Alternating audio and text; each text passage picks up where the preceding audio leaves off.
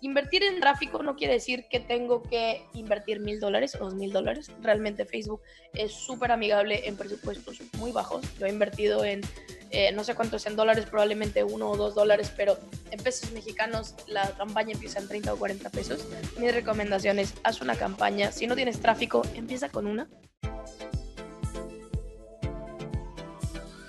Hola, mi nombre es Alfredo Devane y quiero darles la bienvenida a este episodio de Progresando Ando que hemos creado con muchísimo cariño, con el propósito de contribuir en el progreso y la evolución de cada uno de ustedes en diferentes áreas de sus vidas.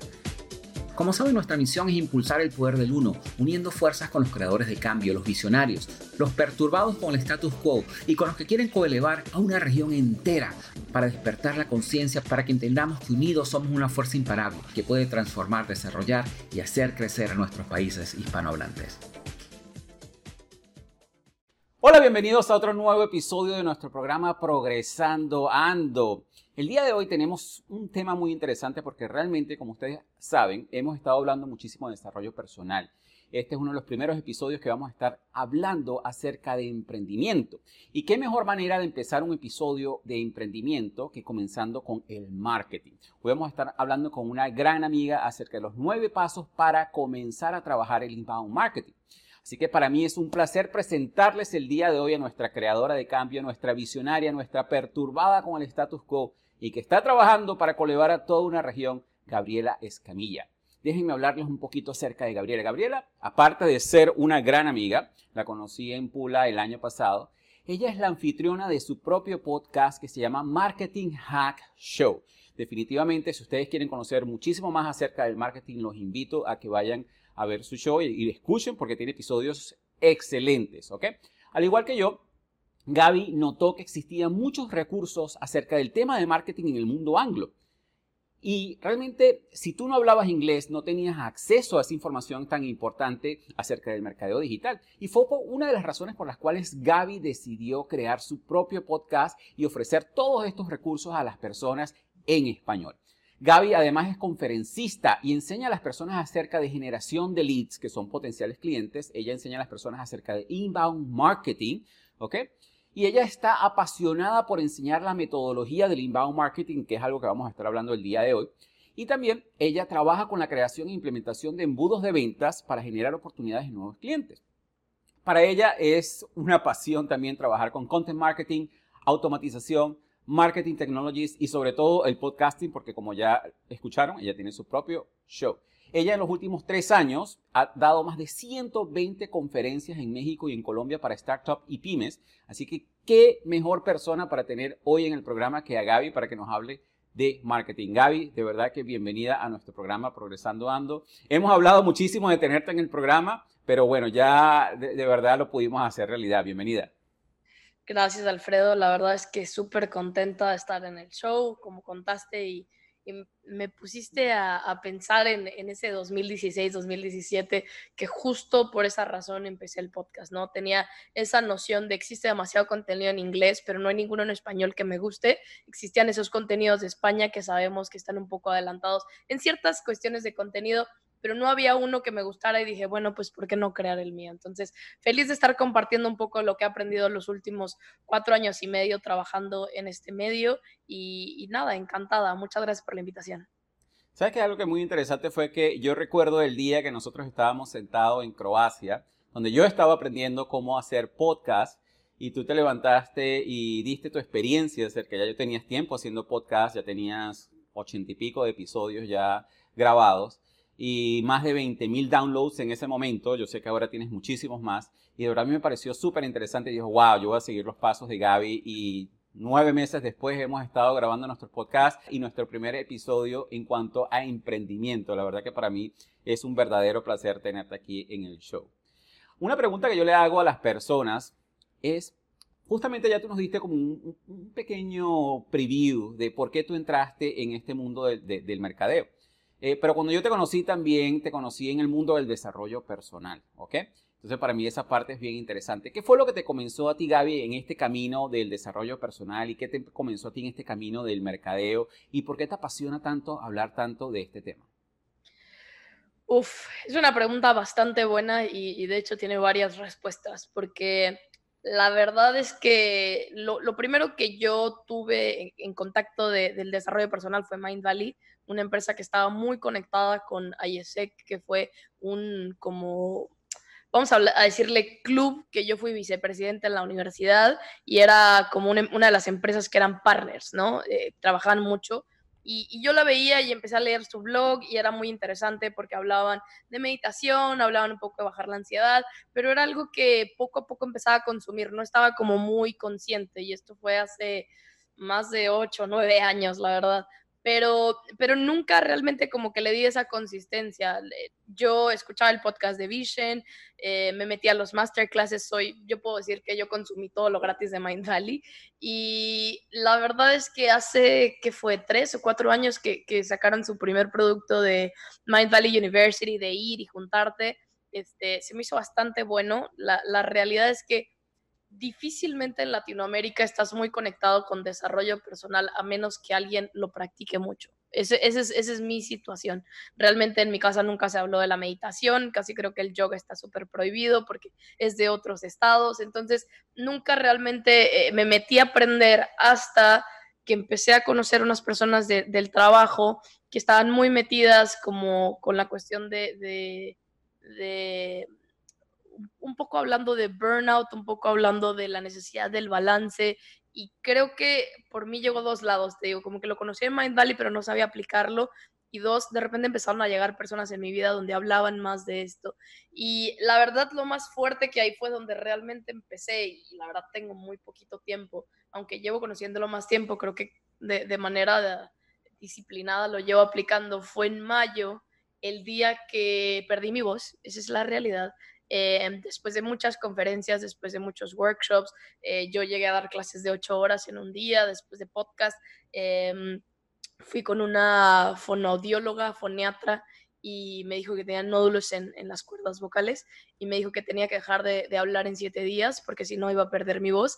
Y la verdad, tú y yo sabemos, la voz es una herramienta de trabajo.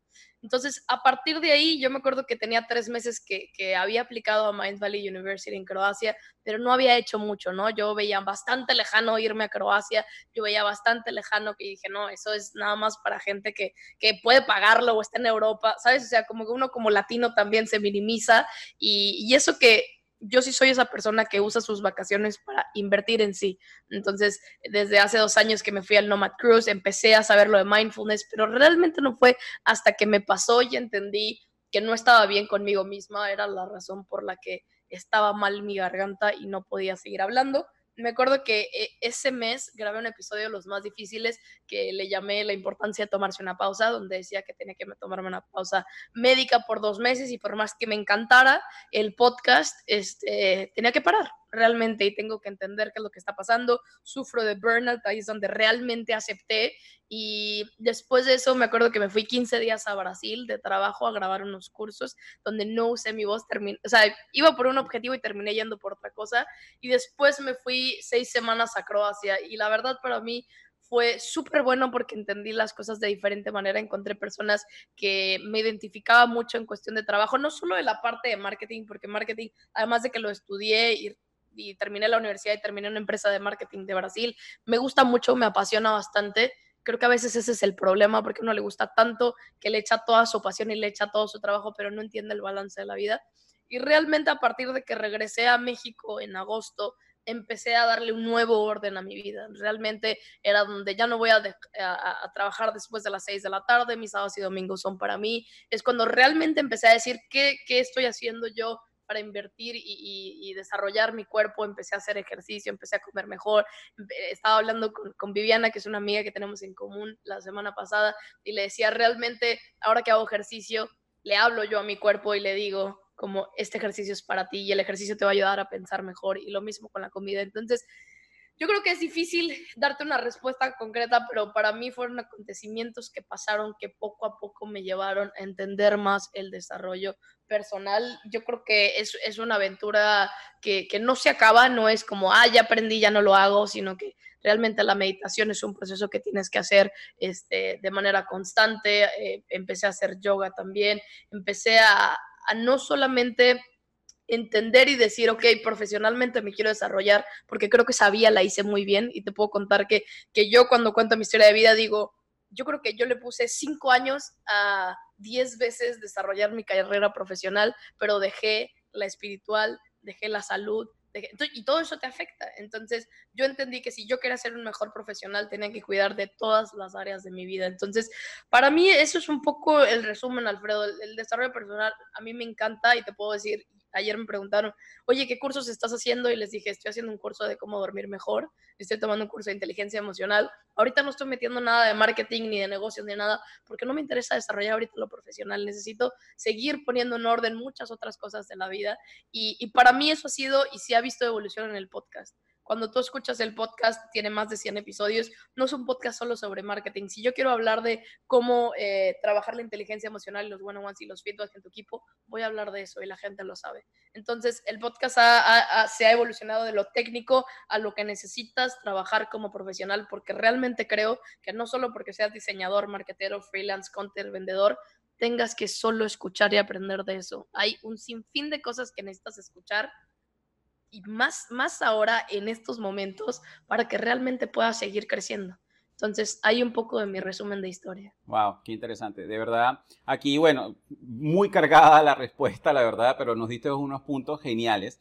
Y uno de esos es que una de las razones por las cuales yo hago esta pregunta es porque justamente hay un patrón que le sucede a la mayoría de las personas, te pasó a ti, me pasó a mí, que llega ese momento en la vida donde tú dices, que no estás logrando lo que tú quieres, independientemente, puede ser a varios niveles. O sea, en, mi caso me ha pasado varias veces en mi vida. Me pasó cuando perdí todo, cuando perdí mi casa, cuando perdí todos mis ahorros.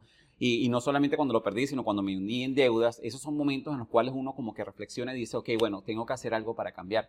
Y ahí justamente mi herramienta más poderosa siempre fue el desarrollo personal. También me ha pasado en diferentes aspectos de mi vida cuando he dicho, bueno, quiero, ¿sabes qué? Quiero, quiero quitarme un poco, un, peso adicional que tengo, entonces en ese momento hago un cambio en mi alimentación, o cuando, ¿sabes qué? Quiero aprender a manejar mejor el estrés, entonces en ese momento empiezo a meditar más y empiezas a utilizar todas esas herramientas de desarrollo personal. Pero un punto clave que tocaste que me pareció súper interesante es el hecho de que no importa en qué rama tú te encuentras, bien sea mercadeo, bien sea ventas, bien sea publicidad, bien sea comunicación social, eh, el hacerte mejor profesional no es solamente aprender acerca de ese tema, sino también abarcar todos los otros temas de desarrollo personal que no solamente no te van a hacer mejor profesional, pero sí te van a hacer mejor persona y siendo mejor persona te van a ayudar justamente a ser un mejor profesional, que eso es lo que muchas personas no entienden. Y realmente me parece súper interesante porque al igual que tú, una de las cosas que, que, yo comparto contigo es que yo vengo del mundo anglo, desde que yo salí de Venezuela hace muchísimos años atrás, todo mi camino de desarrollo personal, el más grande, ha sido en el mundo anglo. Obviamente una de las razones por las cuales nosotros estamos haciendo lo que estamos haciendo en la Academia del Progreso, en este podcast y en todo lo que estamos haciendo, las clases magistrales, es justamente dándole esas herramientas a las personas también para que puedan invertir en su desarrollo personal. Pero lo interesante de todo eso es, como te decía, que, que, tú te diste cuenta que llegó un momento que tú dices, bueno, hay cosas en mi vida que debo cambiar y tengo que tomar acción y lo hiciste. La verdad que me parece súper interesante ese aspecto. Y te admiro y te honro y obviamente admiro y honro a todas las personas que son capaces de reconocer esa parte de su vida. Ahora, con este breve resumen que nos diste con respecto a tu vida, tú comenzaste lo que es el camino del mercadeo, eras una tremenda profesional de mercadeo porque he visto tu trabajo y he visto todos estos años que, has estado trabajando en el área de mercadeo y de verdad que eres una figura bien reconocida en, el área de mercadeo. Eh, ¿Qué consejos, una de las cosas que me gustaría hablar aquí en este programa, es para estas personas que están comenzando con este tema de mercadeo, ¿ok? Definirles primero algunos conceptos. Una de las cosas que vamos a estar hablando en el programa de hoy es acerca del inbound marketing. ¿Cómo defines tú inbound marketing para que las personas puedan entender un poco más qué significa? Súper. Gracias, Alfredo. La verdad es que el tema de mercadeo, marketing, siempre ha sido un poco confuso, esa es la realidad, porque hay tanta contaminación y quiero poner eso en contexto, porque esa es la realidad, ¿no? Yo casi no digo que me dedico al marketing, a veces... Eh, yo creo que a veces digo que tengo un podcast nada más o que doy conferencias, porque cuando digo marketing la gente piensa que me dedico a hacer memes, ¿no? O que me dedico a publicar en redes sociales, y no, es, es más allá de eso. Entonces, para mí, veámoslo como, y te, voy a hablar más de la rama de marketing digital, ¿no? No, no mover tanto al tradicional y al offline, que es otra rama. Pero si hablamos de marketing digital, por, mucho tiempo yo creo que se definen en los libros de, satisfacer, ¿no? La, la, necesidad de una persona. Y creo que esa definición se ha ido actualizando y mejorando y evolucionando. Para mí siempre va a ser, y te digo una definición con mis palabras, una captura o una generación de demanda. Hablemos de demanda lo que es la demanda, ¿no? O sea, tengas un producto, tengas una marca personal, tengas un servicio, lo que sea. Y cuando hablamos de inbound marketing, que es una metodología, hay que entender que existen diferentes metodologías dentro del marketing digital. Existe el social selling, existe el account-based marketing, existen muchas, muchas, muchas metodologías. Pero cuando hablamos de inbound marketing, es una que se creó hace más de 10 años, a partir de cuando los hábitos empiezan a cambiar de las personas. ¿Qué quiero decir? A nosotros ya no nos gusta que nos empujen los productos, nos encanta comprar y realmente ahorita cuando nos dicen, y he participado de, mm, yo creo que al menos un webinar la semana, las últimas siete semanas, siempre la pregunta es, oye, pero es que la gente no está comprando. La gente sí está comprando, está teniendo hábitos diferentes y, comportamientos diferentes y eso es lo que hay que aprender. Entonces, si me dices, Gaby, ¿qué es el inbound marketing? Es eso, es una metodología que se creó a partir de los hábitos y cambios de, de las personas tiene como base y un pilar muy importante el contenido, ¿no? Hablemos y más adelante vamos a hablar, pero contenido es todo lo que puedes publicar, pero contenido valor que realmente eh, trabaja por esos dolores de las personas. Recordemos que si creamos una empresa es porque hay un dolor detrás que quieres ayudar a las personas, ¿no? O a lo mejor quieres evitar el dolor de la persona, que también puede ser el caso, y que al final lo que quieres hacer es preparar a las personas para convertirte en sus clientes. No es yo tengo mi producto A o mi producto rojo y voy a salir al mercado y todo Latinoamérica es mi mercado. No, esa no es la realidad. Yo si empiezo a generar contenido de valor, voy a crear esa atracción de las personas interesadas y después vamos a hablar un poco más adelante, pero empiezo a educarlas, a nutrirlas para que se puedan convertir en mis clientes. Entonces, para mí es muy importante porque esto me ha pasado en clases, ¿no? Cuando digo, bueno, ¿quién es tu mercado? Todo México, todo Latinoamérica, ¿no? O sea, aunque nuestro producto se pueda usar, porque ese es otro debate, se puede usar por todo México, por todo Panamá, por todo Colombia, no quiere decir que en este momento lo van a usar. ¿no? Entonces, importante que cuando entendamos la metodología, no necesitas un presupuesto tan grande para trabajarla. Segundo, puedes ser una empresa bastante pequeña que empieces a trabajar, puedes tener un embudo de ventas. Y tercero, realmente no necesitas a los súper expertos. Creo que a veces nos, nos, nos, ponemos a pensar y a veces cuando expongo las estrategias, les digo a las personas, oigan, yo no tengo un equipo de 15 personas. O sea, soy yo y somos tres personas más, ya. Y nosotros somos todólogos. Yo a veces hago la campaña, a veces hago el copy, a veces hago la imagen, de repente la hacemos de todo porque a veces así nos toca. Y creo que tenemos que aprender qué es un poco lo que viene el futuro. No solamente, oye, yo hago esto y hasta aquí se acaba mi job description o la descripción de lo que me pusiste. Yo tengo que también saber adaptarme y generar nuevas habilidades. Entonces, definición, para mí eso es lo que es el inbound marketing un breve resumen de, del inbound marketing como para que las personas puedan entender un poco más. Realmente yo lo veo desde el punto de vista que eh, el inbound marketing es justamente en cierta manera lo que nosotros estamos haciendo. Realmente nosotros estamos agregando valor al mercado de alguna manera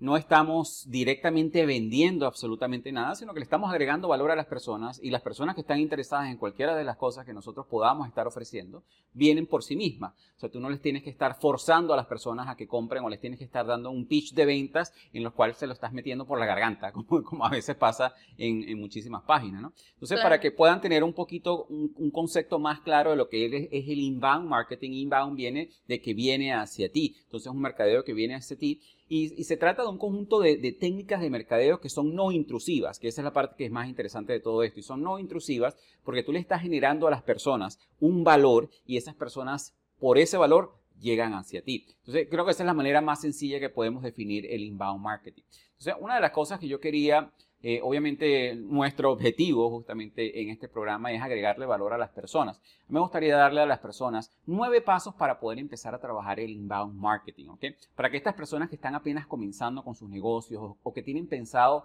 desarrollar una idea de negocios en la cual obviamente con todo esto que está pasando quieran desarrollar nuevas maneras de generar ingresos, Vamos a, recorrer un poco lo que son estos nueve pasos, ¿no? Yo te vi en una presentación de que hablas un poquito acerca de esto, bueno, hablas bastante de esto, pero lo haces a un nivel más técnico. Y justamente una de las ideas que habíamos conversado para este programa fue definir estos nueve pasos, pero hacerlo de una manera para estas personas que realmente no están muy familiarizadas con el mercadeo y que quieren comenzar eh, con el mercadeo para empezar a traer clientes a sus negocios. Entonces, el primer paso que tenemos para el inbound marketing es define tu buyer persona. Eh, hablemos un poco más acerca de eso y definámosle también a las personas que nos están escuchando qué es el buyer persona, que es un término que se conoce mucho en mercadeo. Claro, Alfredo.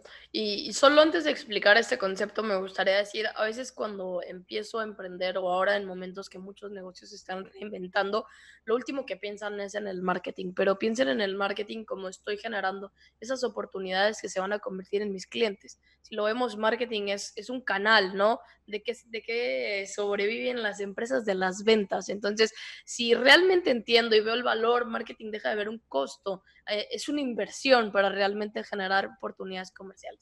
Ahora sí. Y, ese punto, y ese punto es muy importante y te lo quiero complementar porque, bueno, yo he sido empresario por muchísima parte de, mi vida y realmente eh, a mí me costaba un poco entender un poco lo que es el mercadeo. Yo decía, pero el mercadeo es porque uno tiene que gastar toda esta cantidad de dinero en esto como para tratar de venderle a las personas, porque no vas directamente y les vendes a las personas.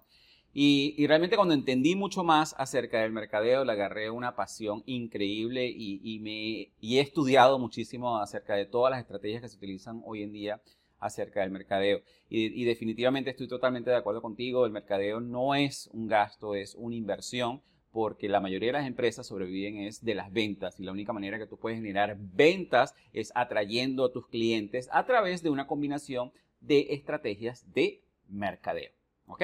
Entonces comencemos con el paso número uno. Define tu buyer persona. Y esto, esto es muy importante porque tú mencionaste un poquito acerca de eso y, quiero que expandamos un poquito en esa parte del concepto. El hecho de que yo tenga un producto es justamente esa parte que tú dices. No es que mi producto para quién es, para todo México, para todo Latinoamérica, para todos los que hablan español. O sea, es muy importante definir esa parte.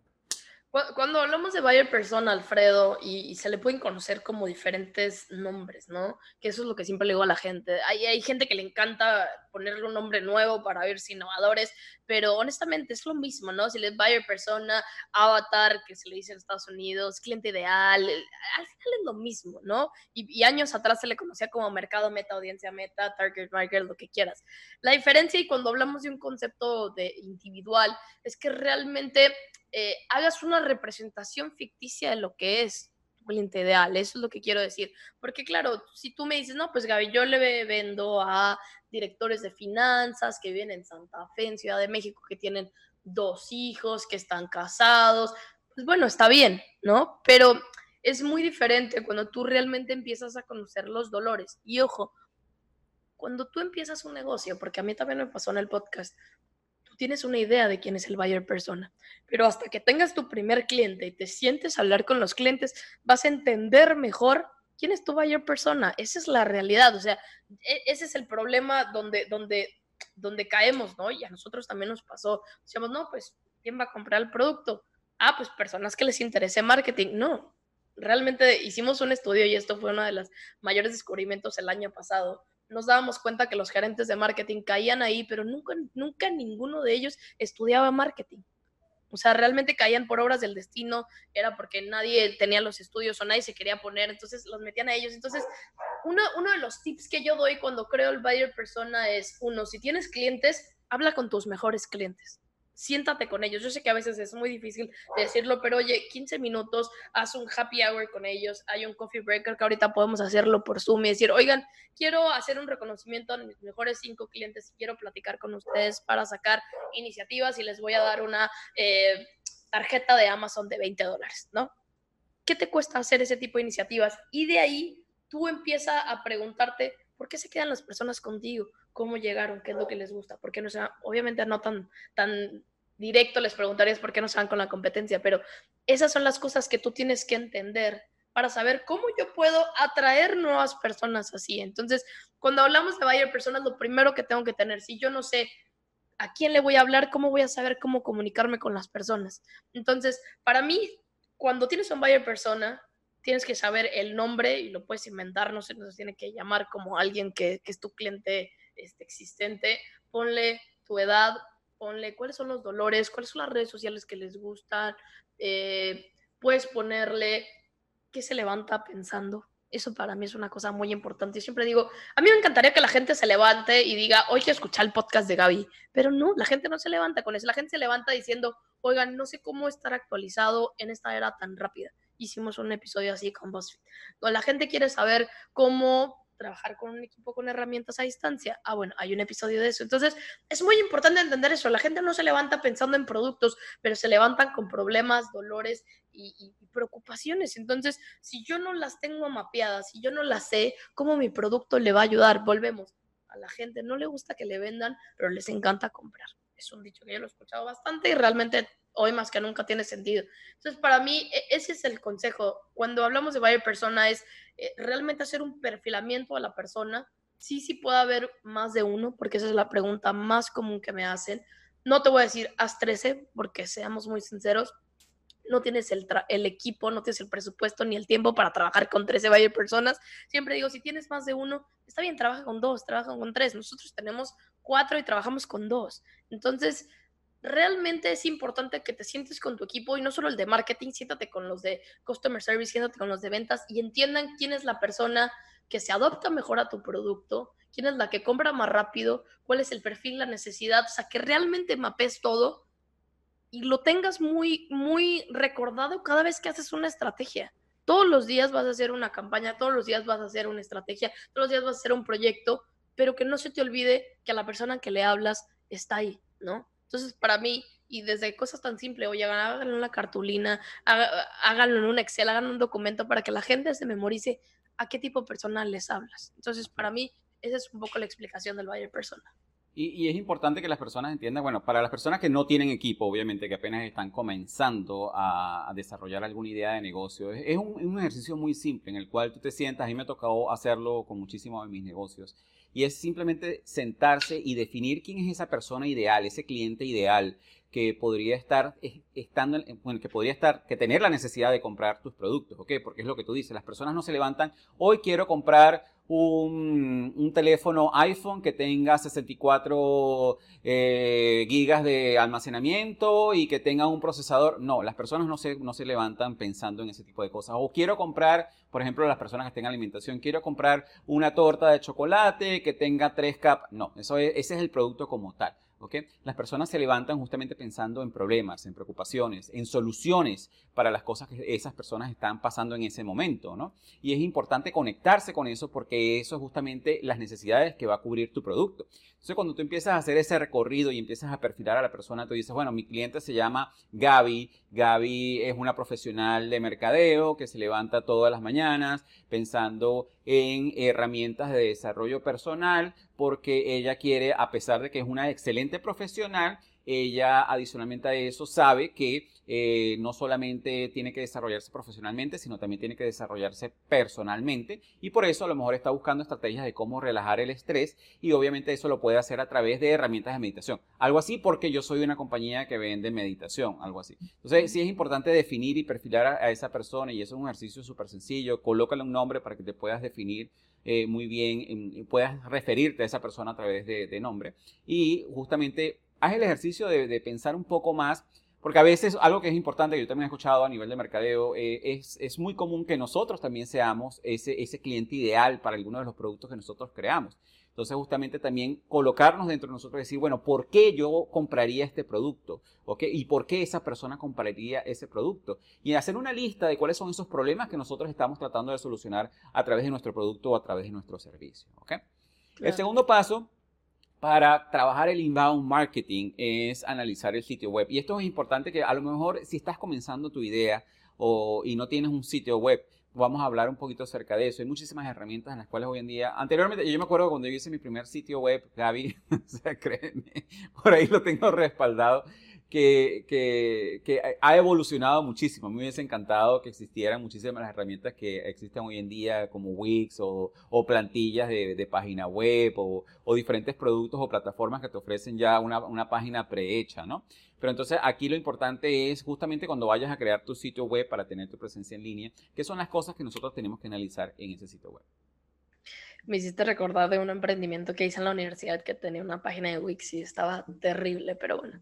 Em, una de las cosas más importantes y que siempre explico es pensar en los activos que tienes, ¿no? Y, siempre ahí es cuando me dicen, Gaby, las redes sociales, las redes sociales. Las redes sociales son canales. Siempre hay que entender eso. Redes sociales son canales, no son de nosotros, los followers que tenemos no son de nosotros, pero sí cuando tenemos un sitio web, y por eso siempre le doy la importancia que es un paso, es el, el, sitio web es mío, ¿no? Ahí yo, yo realmente cuando tengo que pensar en el sitio web es pensar en el tráfico que tiene entonces voy a dividir la, respuesta aquí en, en, dos. Uno, si no tienes un sitio web, realmente lo que te recomiendo es, uno, tener un dominio propio y dos, trabajar con una herramienta de hosting. Ahí siempre me dicen, Gaby, ¿qué pasa con Wix? ¿Qué pasa? A mí, honestamente, no soy muy fan de Wix, perdón. Hay muchas herramientas muy buenas. Está HostGator, está GoDaddy, está Neolo, que es una argentina muy buena, que te pueden apoyar y que se han convertido de alguna manera en, en SaaS, en empresas software as a service, que te ofrecen hasta el servicio de consultoría. Entonces, ¿qué es lo que tiene que tener tu sitio web cuando lo tengas o si no lo tienes y estás construyéndolo? Uno, trátalo como si fuera un vendedor tuyo el sitio web es tu página de venta. Y no me quiero decir que tienes que tener todos los productos, no, pero el sitio web es como si tuvieras un vendedor, tiene que tener todas las informaciones completas sobre tu producto, tiene que poderse vender por sí sola. Entonces, lo primero que tienes que pensar, y no me voy a ir tan detallado técnicamente, pero uno, tiene que ser rápida. Hablemos que la atención de las personas, si se tarda la página 10 segundos, no, mijo, ya se te fue un tercio de los visitantes. Entonces, si, puede cargarse en menos de tres segundos, si se puede en un segundo, por ahí el promedio está entre tres y cuatro segundos, pero la verdad, tú te estarías esperando tres segundos, probablemente no. Y nosotros en el celular somos así, ¿no? Entramos algo por Facebook, se tarda en cargar, no, ya no funciona y lo cierra. Entonces, uno, que sea una página rápida, Dos, asegúrate de todos los certificados HTTPS, toda la parte de seguridad para que realmente sea confiable, porque es algo que la gente se fija. Tres, el peso de la página es muy importante, no quieras cargarlo de muchísimas cosas, porque a veces cuando tenemos un sitio web queremos poner todo, ¿no? Pero ponte a pensar, hay un libro muy interesante, Alfredo, que se llama The Ultimate Sales Machine, está en Ciudad de México, no me lo traje, pero habla que solamente el 3% de la gente está listo para comprar. Y siempre doy este ejemplo en mis conferencias si tú te pones a pensar que el 3% de la gente está listo para comprar, entonces ¿por qué en tu página tienes toda la comunicación como si la gente 100% estaría lista para comprarte el producto? Entonces, ponte a pensar, entra a tu sitio web, imagínate que eres una persona que nunca escuchó de esto, que tienes problemas y de repente ves el descuento y de repente ves el producto y ves el, el, el cómpralo ya, llame ya, dos por uno, o sea, no.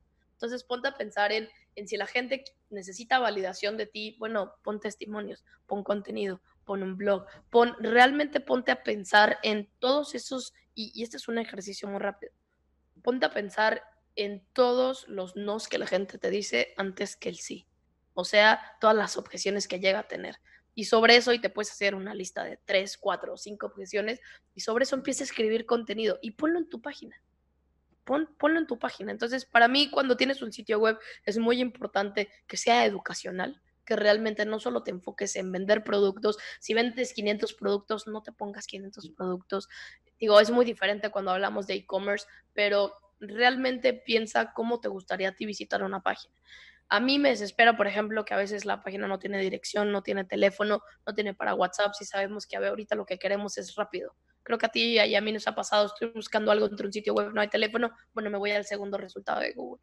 Entonces, pensar en que realmente necesito una buena experiencia de usuario, pensando en datos de contacto, pensando en a lo mejor en un este en una central de ayuda estilo preguntas frecuentes que la gente puede tener si eres un producto, si eres un software, si eres una marca, si eres un emprendimiento, me voy aquí a todas las industrias, pero es muy importante que tenga los principales datos que una persona necesita para contactarte. Porque vuelvo, no es que la gente llegue a tu sitio web y no esté lista, va a haber gente que sí está lista y para esa gente hay que tener los recursos necesarios para que se ponga en contacto contigo. Siempre pregunto en clase, ¿quién de aquí tiene un formulario de contacto? Mucha gente no, y digo, hoy, hoy es el mejor día para poner uno. ¿Qué hay si una persona se quiere eh, que le hagas un presupuesto? Hay una persona que quiere comprarte, que hace una colaboración, quiere hacer una alianza.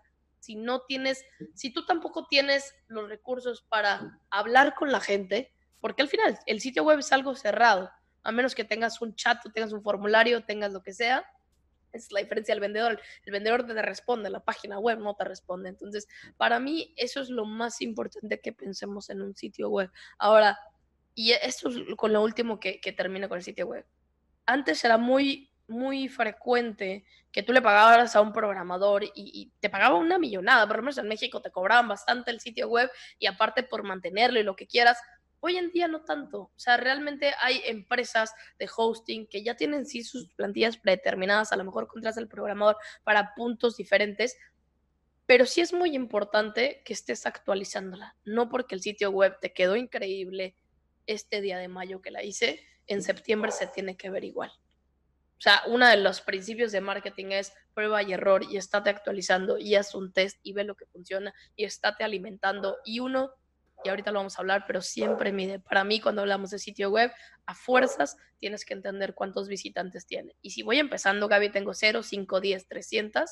Lo primero es cuántos tienes y dos, qué estoy haciendo para generar más, ¿no? El sitio web no solamente para decir que tengo uno, sino para saber cómo sacarle un retorno a la inversión. Lo siento que me desarrollé mucho, pero... No, no, no, y excelente. Diste unos puntos muy válidos. Y yo creo que uno de los puntos más importantes, porque esto es un error que yo he visto muy común, es que las personas, porque creen que tienen una página o una cuenta de Instagram o una cuenta de Facebook, no necesito tener un sitio web.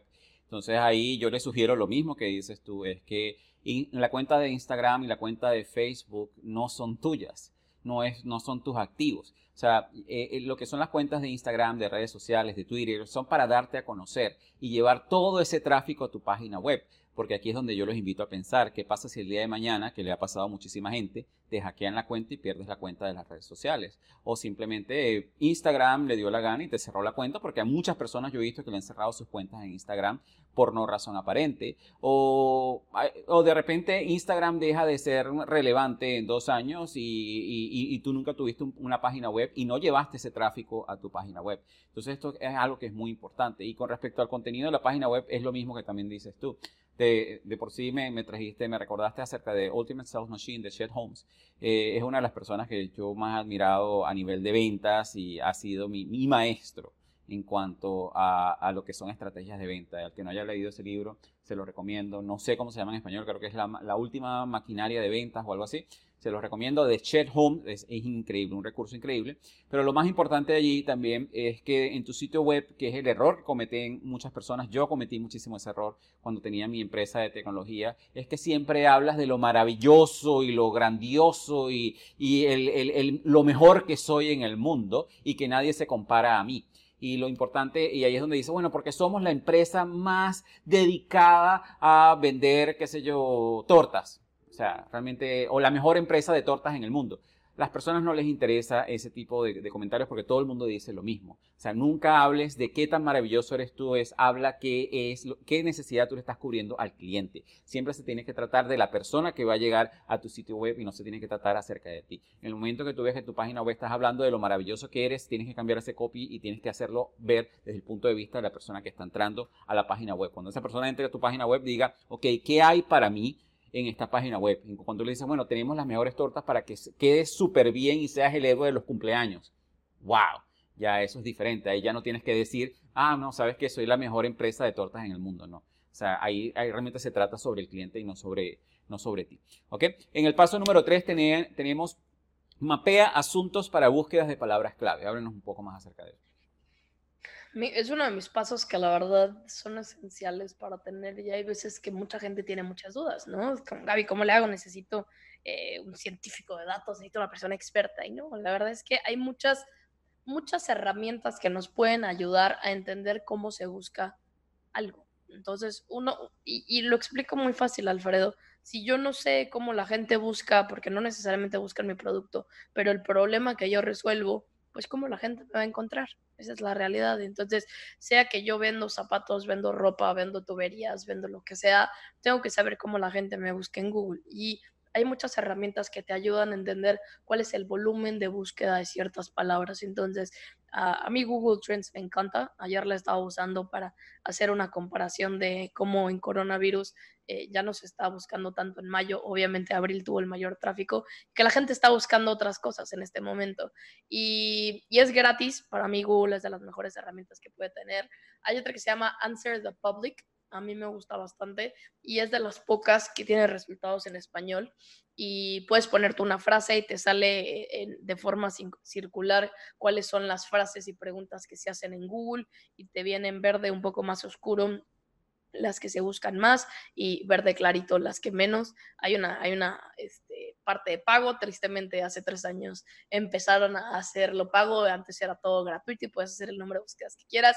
Eh, hay otra herramienta que se llama SEMrush, que, que es, un, es, es, pagada, es un poquito más cara, pero para mí, y, hay muchísimas herramientas más, pero estas tres herramientas te va a permitir entender qué es lo que la gente no solo está buscando en este momento, pero también qué es lo que está buscando pensando en los dolores que tienes mapeados, ¿no? Creo que toda la gente que tiene su negocio, una de las cosas que tiene que hacer es mapear los dolores y necesidades que está satisfaciendo. Sobre eso tienes que buscar y sobre eso entiende que lo que encuentras es lo que vas a empezar a implementar en tu estrategia de marketing. Y es, no te voy a decir que necesitas el super recurso y las super campañas, pero imagínate que tu palabra clave sea desarrollo personal. A lo mejor es una palabra que está bastante posicionada por ciertas empresas, pero si tú tienes desarrollo personal y en tu sitio web no la colocas o no la mencionas, pues cómo Google va a entender que te dedicas a eso. Entonces, para mí es, la mejor manera de explicar si yo no entiendo cómo la gente me busca con palabras, con frases, lo que quieras, y lo pongo en mi sitio web. Acuérdense que Google es un robot. Google de alguna manera inventó el famoso SEO o, SEO o Search Engine Optimization, que es quien decide quién está en las primeras posiciones o no. Y hay que entender, y la verdad tenemos que aceptar, Google es la página más visitada de todo el mundo, el buscador número uno, y el segundo es su hermano YouTube, ¿no? Creo que Yahoo estaba leyendo esta semana que es el quinto, pero aún así tenemos que entender que todas las búsquedas empiezan por ese buscador.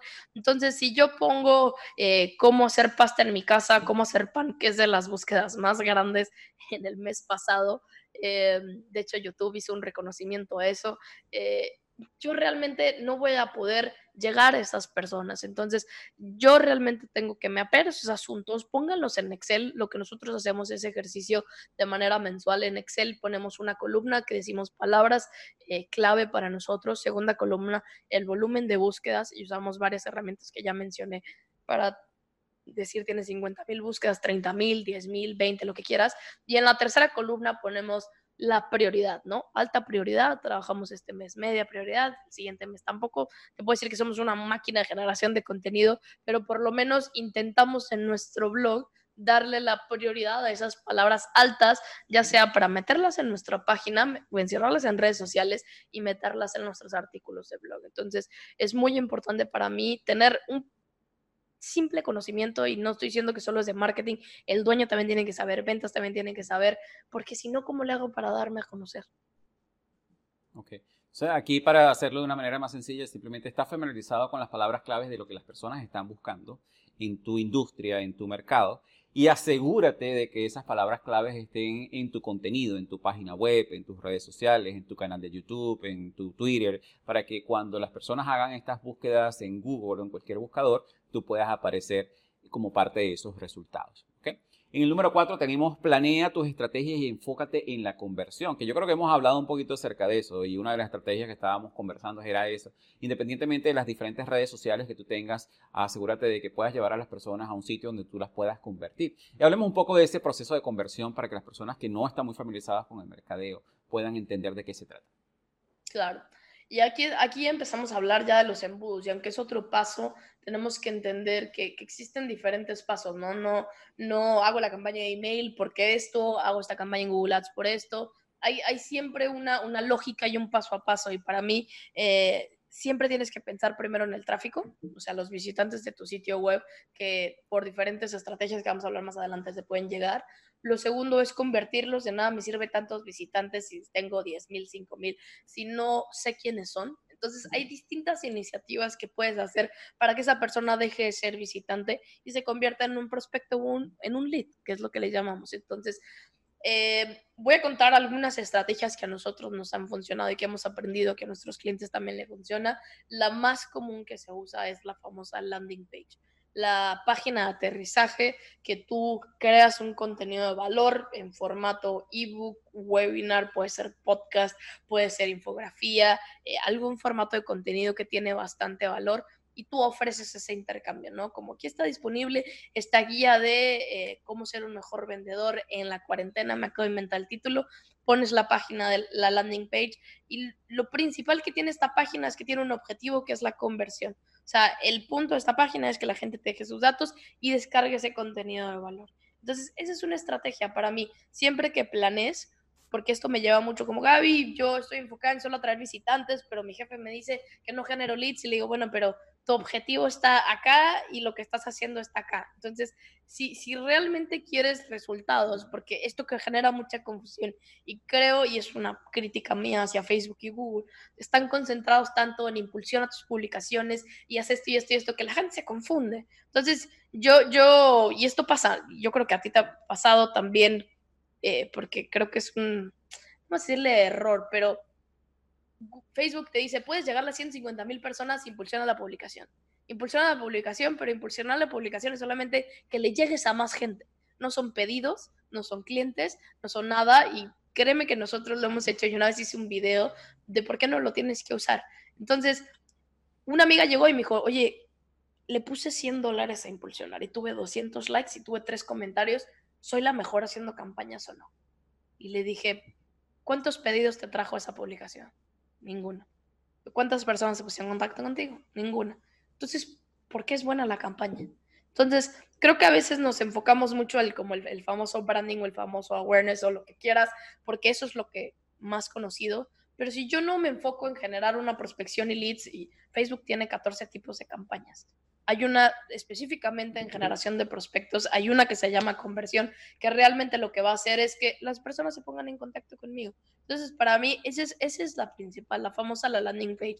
Te voy a hablar muy rápido de los otros, pero el, el famoso pop-up, la ventana emergente, cuando lo pongo en mi sitio web, de cuando me voy a salir y, ah, no te vayas, te regalo esto, eso también es una forma de conversión y aprovechar los visitantes que tienes en tu página para que tengas contacto con ellos. Tercero puede ser el famoso chatbot. Yo creo que el, famoso chat que ya venimos hablando desde hace varios meses, que te pregunta, hola, ¿cómo estás? ¿Cuál es tu correo? Y, de ahí también ya generaste un prospecto, eh, el formulario de contacto de tu sitio web.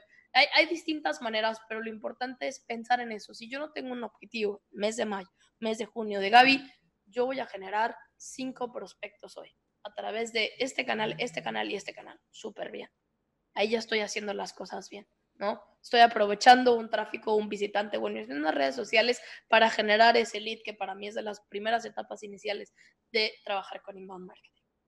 Y ahí tienes varios puntos que son importantes, que son los errores que cometen muchísimas las personas, ¿no? Que obviamente es lo que estamos tratando de definir aquí. Que algo que dice Russell Branson, que yo lo sigo muchísimo, uno de los gurús de mercadeo que más admiro, el hecho que es preferible tener que tú atraigas a 10 personas a tu página web que te vayan a comprar a que atraigas 10.000 que no te vayan a comprar. Porque realmente es, atraer el público correcto a tu página web o a tu post o a tu red social o lo que tú quieras.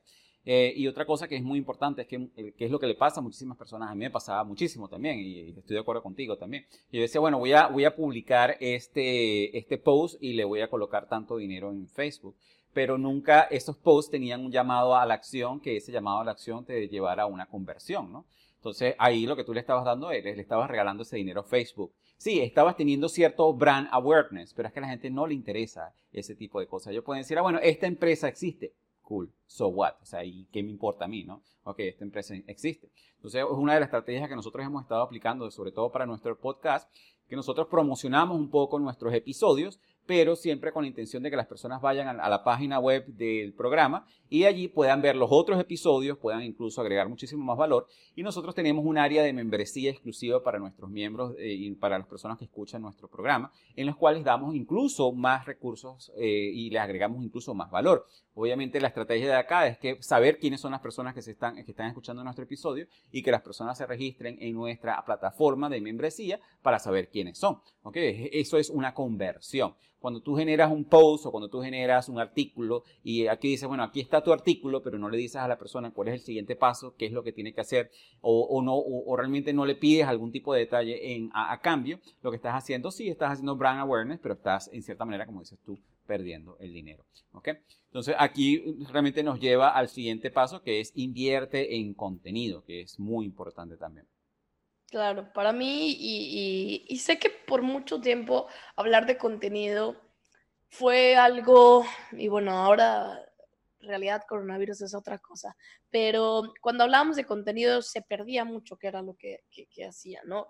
Y hay que entender un poco el contenido, que hay diferentes fases del contenido pensando en el proceso de compra o el customer journey, ¿no? Está el contenido que es meramente para generar awareness o generar alcance o generar educación, que es este contenido, por ejemplo, este podcast, que no estamos vendiendo un producto, que realmente solo nos enfocamos en dolores que la gente tiene.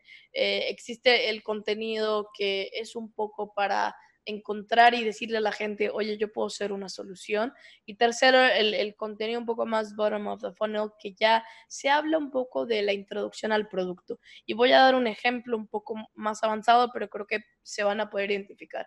¿Alguna vez les ha pasado en Instagram o en Facebook que dicen, oye, aquí está este, los consejos para ser más productivo en casa? Eso es un contenido completamente para generar awareness, generar educación, alcance. Ni siquiera sabes cuál es la empresa, ni siquiera sabes qué hace la empresa. Pero es interesante porque honestamente todos estamos en casa y a lo mejor para algunos es muy nuevo el home office y quieres saber a lo mejor algunos tips de cómo ser productivo. Voy a dar otro ejemplo que es el, de, el más de bottom of the de hablar de producto.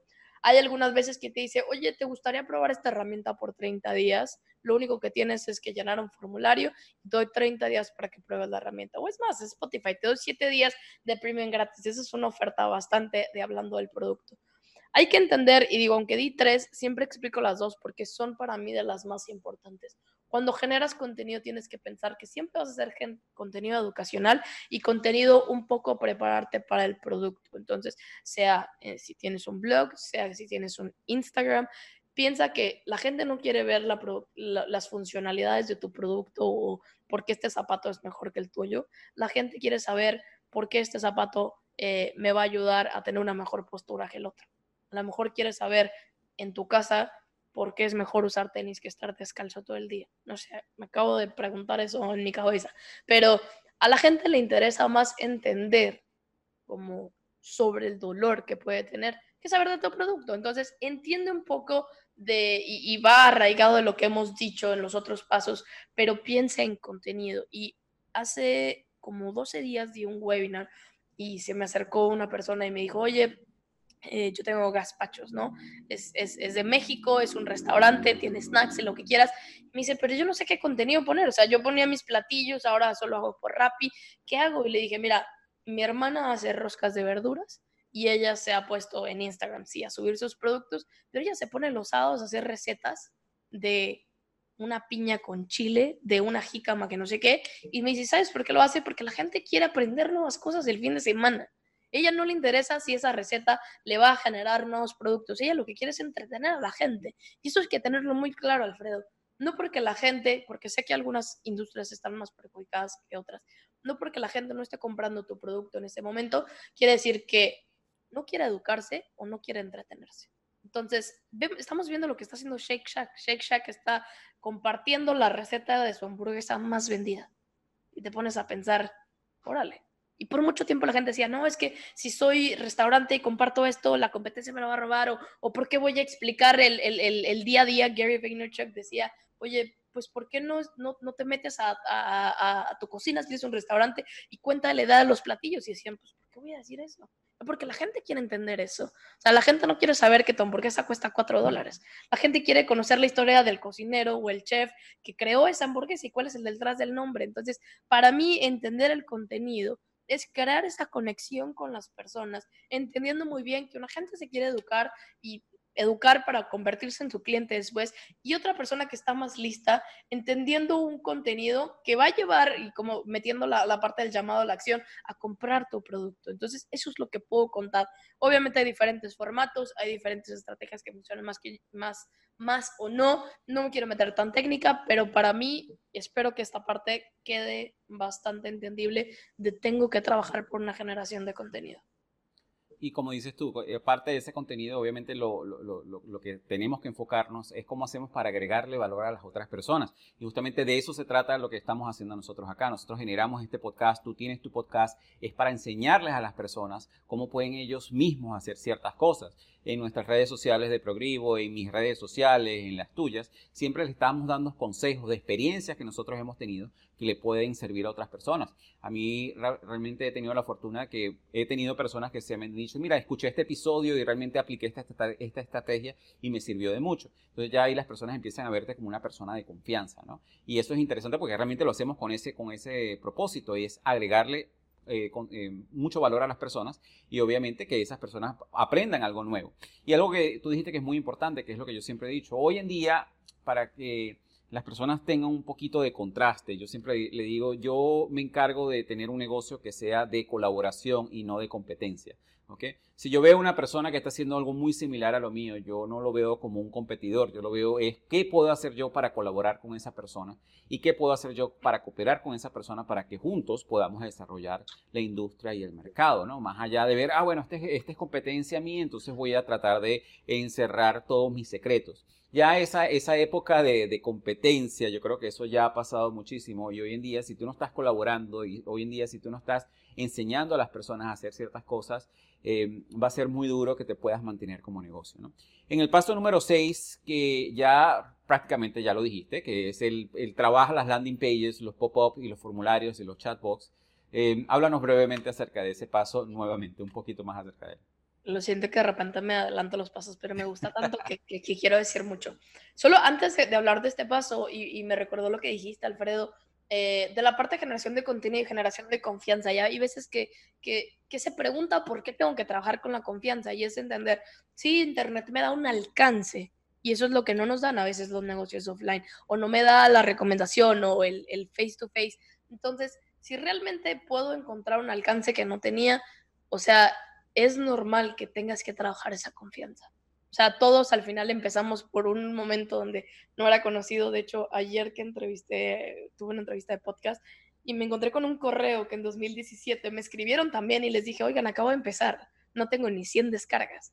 Y me volvieron a, a escribir hace como dos meses.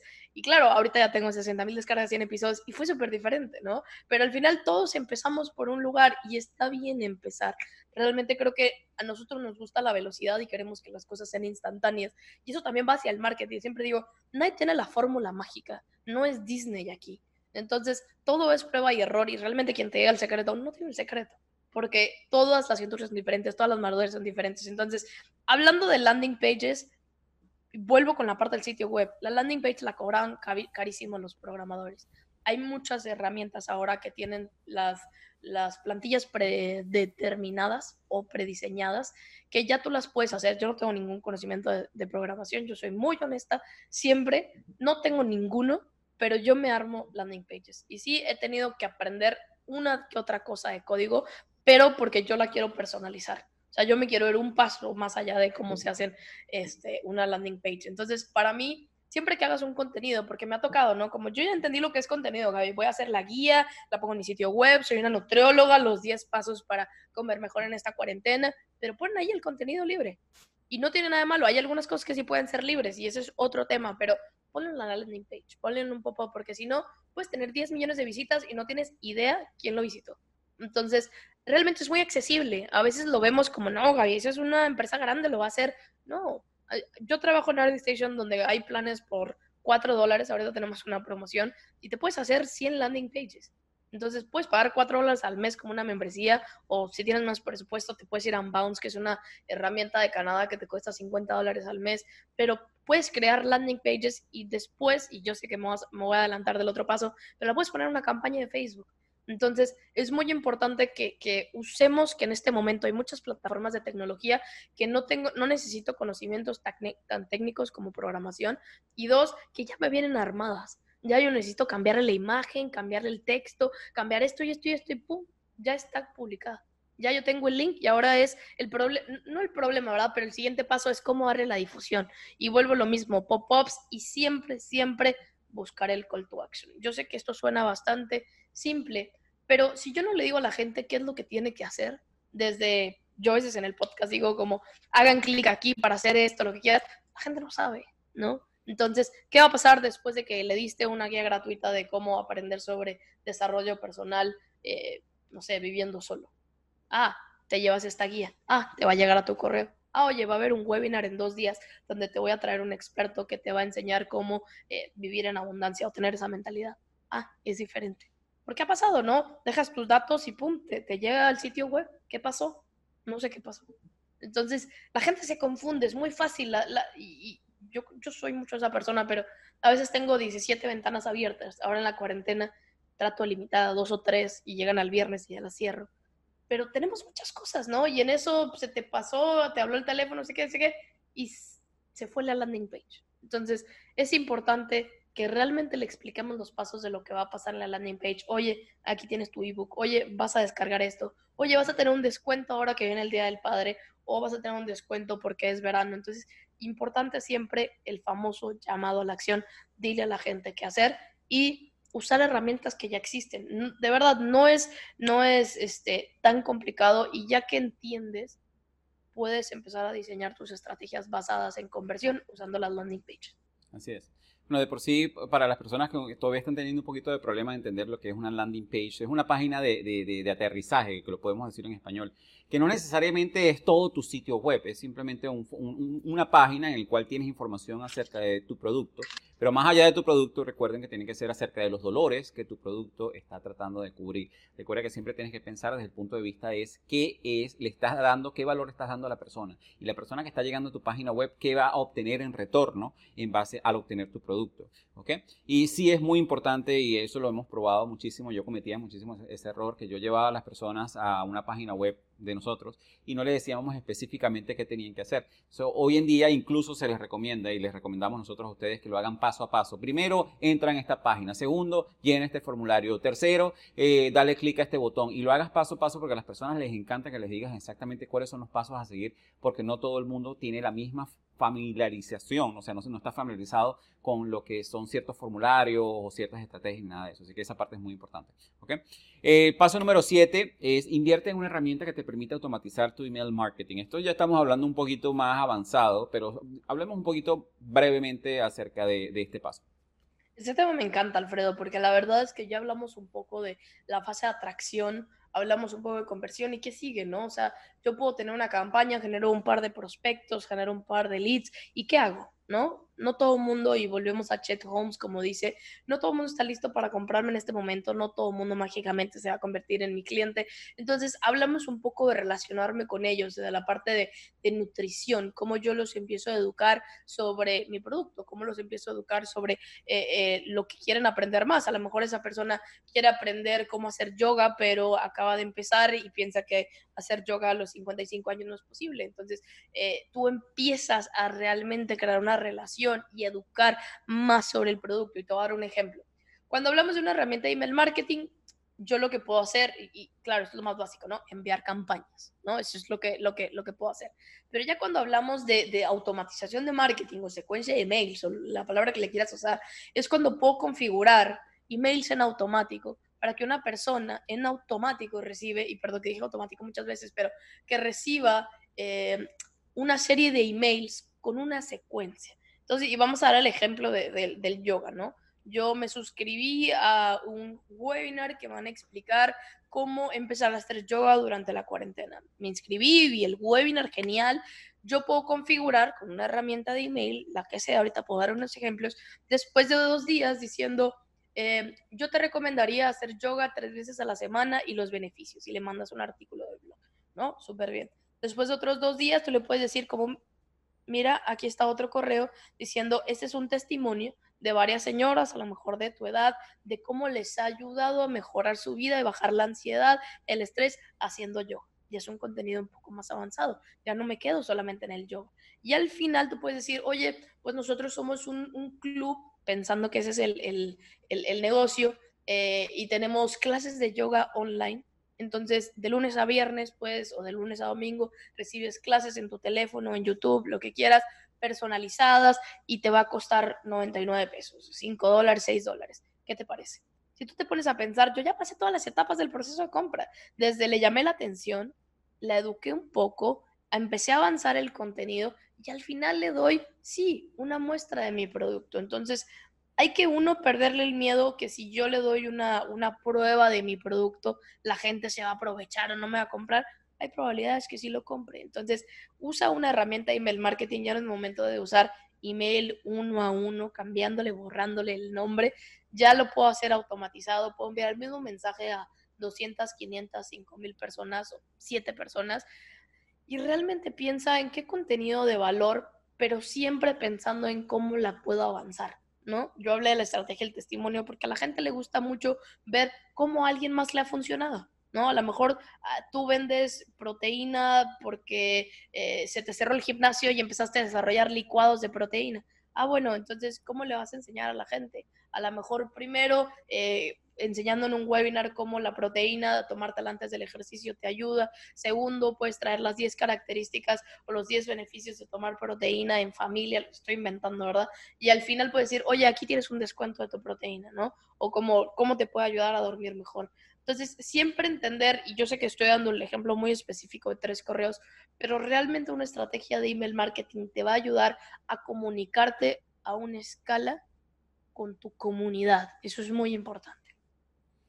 Es así. Y lo importante de esto también es que anteriormente estas herramientas de email marketing eran herramientas que no estaban accesibles a todo el mundo.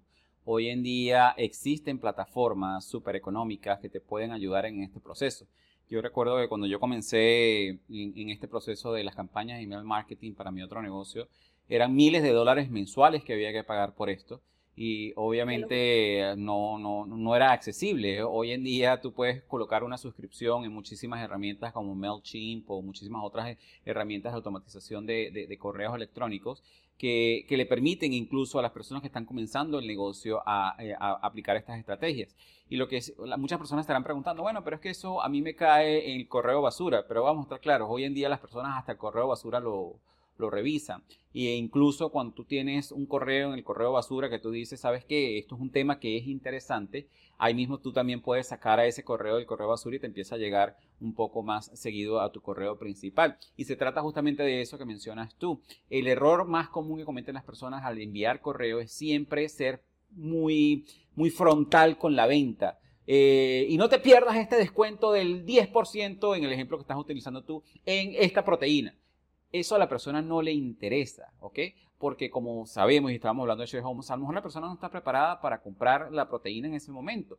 Pero cuando tú lo haces de la otra manera y tú le dices, mira, aquí están 10 consejos por qué esta proteína es buena para ti después de hacer ejercicio, y lo lees, ah, y por cierto, aquí tienes un voucher de descuento del 10% para tu proteína, obviamente la persona va a estar interesada en abrir el correo porque quiere aprender, aprendes, agregas valor y luego le das la opción de que compre tu producto, ¿ok? En el paso número 8, y yo sé que bueno, nos hemos extendido bastante en este episodio, eh, pero la verdad es que los pasos están súper interesantes cada uno de ellos. Vamos al paso número 8, que es invierte en tráfico pagado y crea embudos. Claro, gracias Alfredo. Y, y la verdad es que esto, esto tiene muchísimo y sé que este episodio podría durar siete horas, pero voy a intentar ser muy breve. Para mí cuando hablamos de anuncios pagados es de las estrategias que más funcionan a corto plazo realmente. Hoy, no la verdad hoy, pero el miércoles por ahí tuve una clase y alguien dijo como, ah, es que la gente, eh, este tráfico pagado, ¿por qué lo usan tanto? Y yo decía, porque es lo que funciona.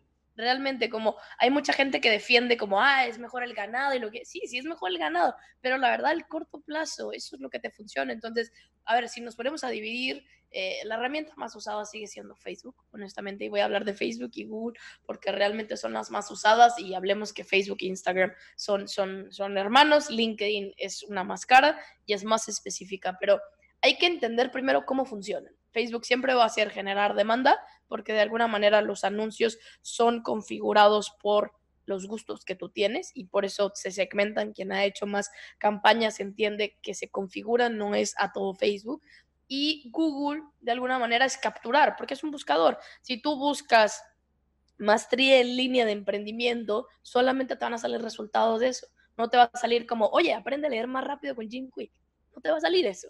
En Facebook puede que te salga porque a lo mejor estuviste buscando eso o a lo mejor leíste like a algo y por eso te aparece un anuncio. Entonces, Invertir en tráfico no quiere decir que tengo que invertir mil dólares o dos mil dólares. Realmente Facebook es súper amigable en presupuestos muy bajos. Yo he invertido en eh, no sé cuántos en dólares, probablemente uno o dos dólares, pero en pesos mexicanos la campaña empieza en 30 o 40 pesos. Mi recomendación es, haz una campaña. Si no tienes tráfico, empieza con una. Realmente, ponla por siete días, eh, ponle un presupuesto mínimo y prueba a ver cómo te funciona, ¿no? Visita nuestro sitio web donde puedes aprender esto. Visita lo que quieras con un call to action siempre. Empieza a hacer una campaña con bajo presupuesto y prueba. No, no actives 15, activa una.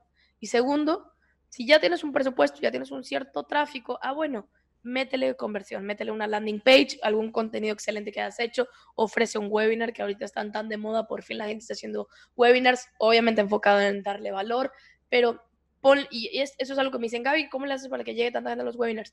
Miren, nosotros ponemos una landing page, ponemos una campaña por 10 días, le ponemos máximo 100 dólares, se inscriben entre 300 y 400 personas. Entonces, a nosotros nos funciona porque llevamos haciéndolo, ya tenemos cierta comunidad, ya sabemos cómo hacer campañas, pero tú también puedes hacerlo, ¿no? O sea, tengas 5 dólares, 10 dólares, córrela por 7 días, ponla en Facebook, no te voy a decir empieza por Google, porque Google eh, es, mucho más enfocado a demostración de tu producto. A lo mejor, este, si Alfredo quiere hacer una campaña de Google Ads, a lo mejor te dice, oye, prueba nuestra, nuestro club de membresía siete días y sobre eso ya después le puedes hacer la oferta de te cuesta tantos dólares.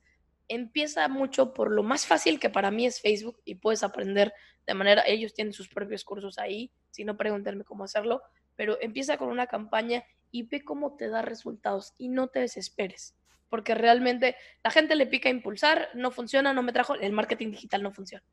No, hace una campaña bien, pruébalo por siete días, ve si te trajo pedidos. Yo le estoy ayudando ahorita a, vender pasteles a mi hermana. Le dije, mira, hay una campaña específica en cotizaciones, donde te lleva el, el, botón del call to action, te lleva a Messenger o te lleva al, al, DM en Instagram y la gente le está escribiendo. ¿Y sabes cuánto costó la campaña? 10 dólares distribuida en siete dídías.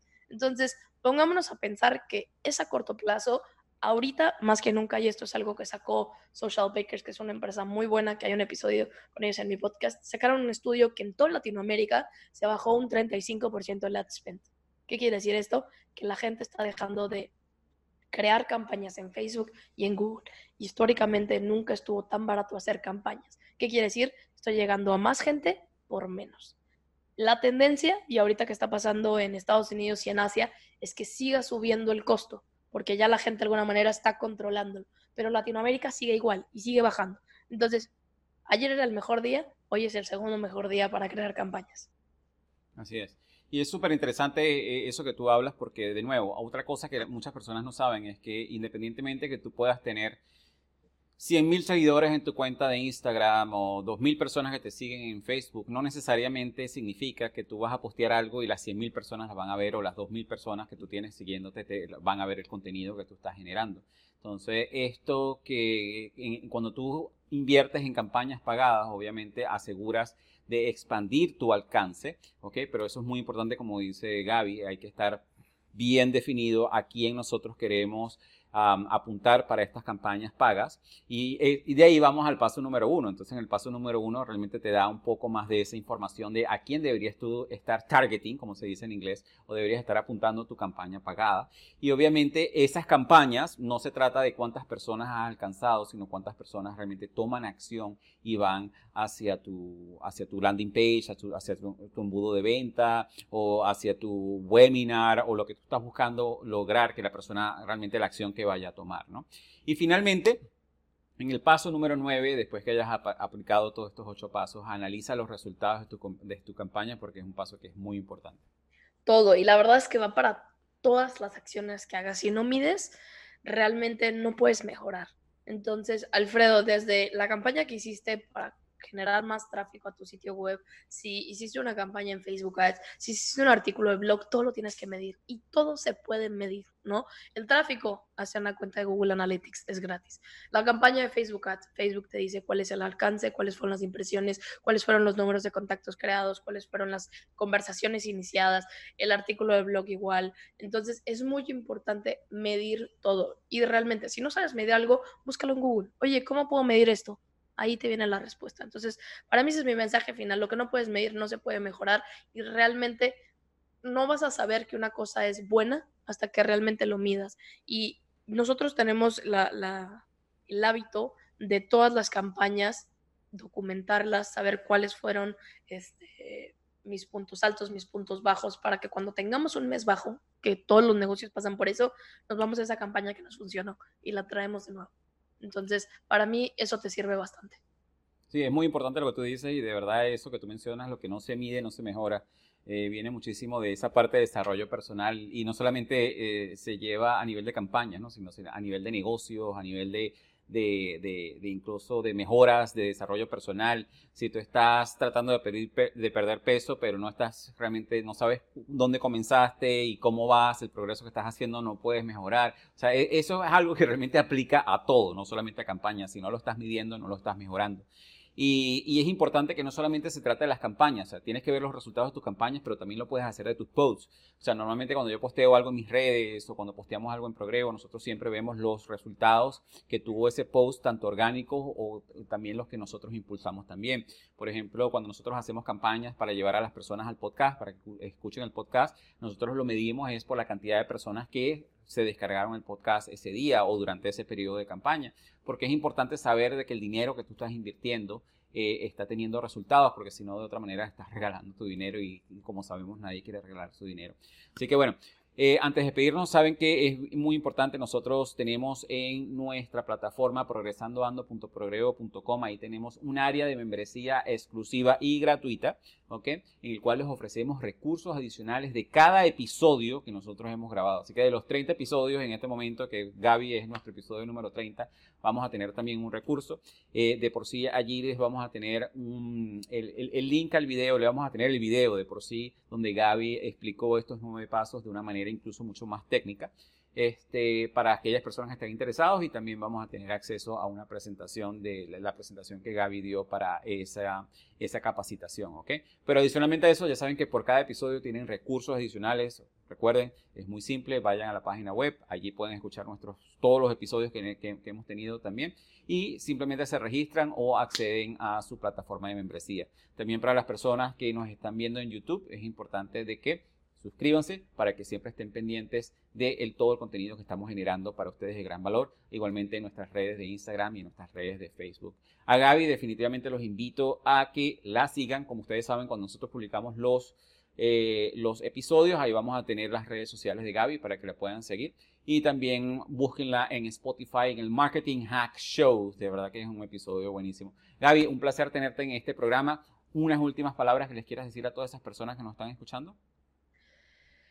Si no invierten en marketing, realmente es momento de empezar. Creo que, y, se ha dicho, ¿no? Es, ayer estaba leyendo en Forbes que, que estos dos meses han sido como acelerarse casi tres años.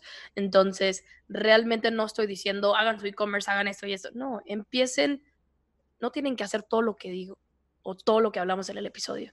Empiecen básico, empiecen por el primer paso, segundo paso, tercer paso y sobre eso realmente vayan aprendiendo a su ritmo.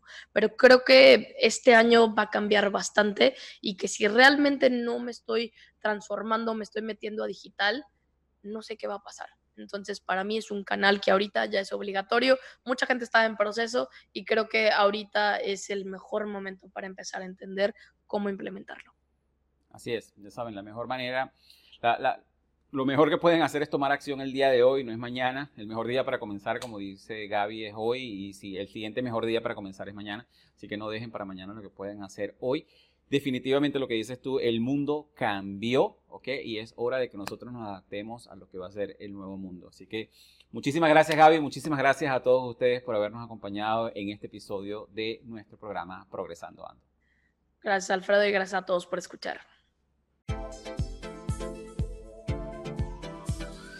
Y así hemos llegado al final de este interesante episodio de nuestro programa Progresando Ando. Te invitamos a visitar la página web de nuestro programa en la siguiente dirección, progresandoando.progrevo.com, donde encontrarás recursos gratuitos que hemos creado para ti, para contribuir en tu crecimiento personal. De igual manera, te invitamos a compartir este episodio con todas aquellas personas que tú sientas que puedan beneficiarse con este mensaje transformador para que juntos, a través del poder del uno, podamos elevar a todos nuestros hermanos y hermanas hispanohablantes.